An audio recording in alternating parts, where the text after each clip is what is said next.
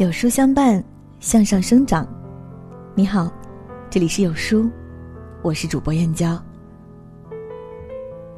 今天要和您分享的文章是：越是艰难的时刻，越要扎扎实实的过日子。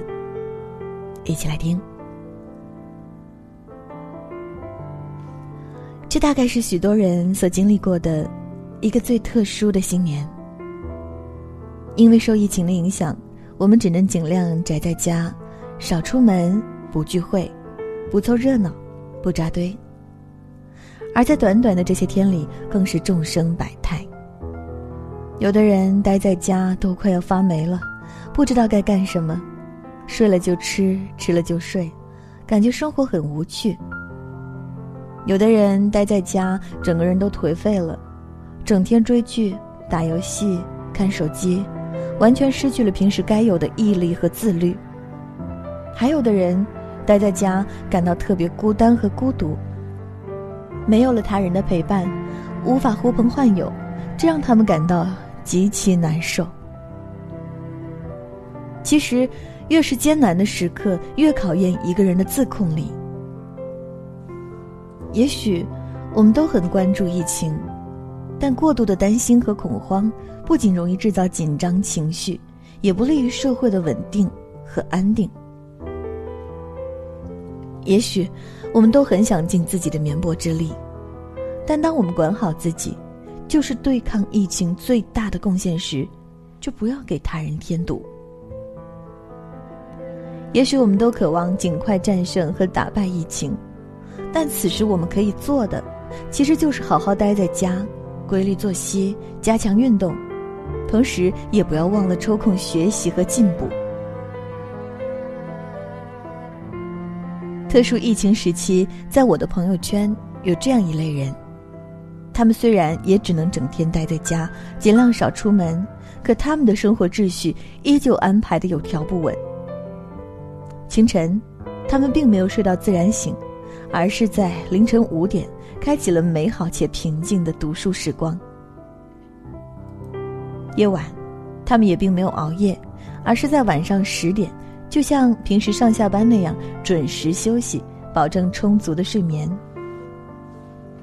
他们并没有表现的百无聊赖，而是过得相当充实。他们会腾出时间陪家人，一起做饭、聊天、拉家常，也会坚持写该写的文章。做该做的事，以及完成每天的任务和计划。同时，他们也没有把该做的运动彻底丢掉，而是创造一切条件去克服困难，去锻炼身体。比如，他们把每天在公园跑的五公里换成了在家做一百个仰卧起坐；比如，他们把每天去健身房骑的动感单车换成了在家做半小时的瑜伽。再比如，他们把每天在外散的步换成了在客厅走廊里来回跑动的一万步。其实，你渐渐的会发现，优秀的人，无论何时何地，都始终保持着优秀的习惯；而懒散的人，无论在任何境况下，都会选择安逸舒适、得过且过、浑浑噩噩的生活。大概许多人会有这样的感受。每天感觉自己什么也没做，但时间也就在不知不觉间悄悄的流逝了。也许你说是为了关注疫情，所以不停的翻手机，其实你每天可以获取到的有用信息，顶多用三十分钟就可以看完，但你却用三小时去刷了许多无用甚至有害的言论和视频。也许你说不知道自己该干什么，所以也只好躺着睡着虚度光阴。其实，即便在家，你那些所谓的新年计划，比如读书、考证和学英语，都可以在这个时刻抓紧时间完成。也许你说疫情让你担心和害怕，其实生命安全受到最大威胁的是一线的医护人员，而你待在家，完全可以静下心来，或在家办公，或提升自己，做更多有意义的事。所以。不要拿疫情作为幌子去虚度时间，也不要拿疫情作为你懒惰和颓废的挡箭牌。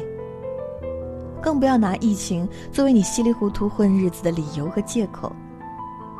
在这个最艰难的时刻，万众一心，共克时艰，不仅仅是一句口号，更多的是一些看起来微不足道的行动。比如，哪怕宅在家中不出门，看似无能为力，其实也可以保护好、照顾好，以及做好那一个不断努力向上和奋斗的自己。其实，越是艰难的时刻，我们越不可以松懈，越不可以无所事事，越不能懒懒散散的过下去。即便无法复工，其实我们也可以在家做许多力所能及的事。你该承担的压力和责任，其实一样也不可以丢。即便无法外出，其实我们也可以在家把生活过得尽可能的饱满和充实，而不是游手好闲的混过去。即便无法跟亲朋好友相聚，其实一个短信、一个电话、一个问候，也可以帮我们传递对彼此的关心和惦记。其实，无论在任何境况下，我们都要尽量保持从容和淡定，也要做到理性和清醒，把日子扎扎实实的过下去。外在的挑战和困难其实并不可怕。人最大的敌人，其实是他自己。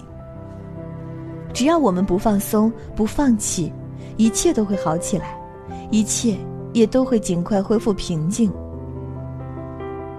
这一年的开头，我们过得很难，但疫情终将结束，我们也终将整装待发，迎接繁花遍野的明天和春天。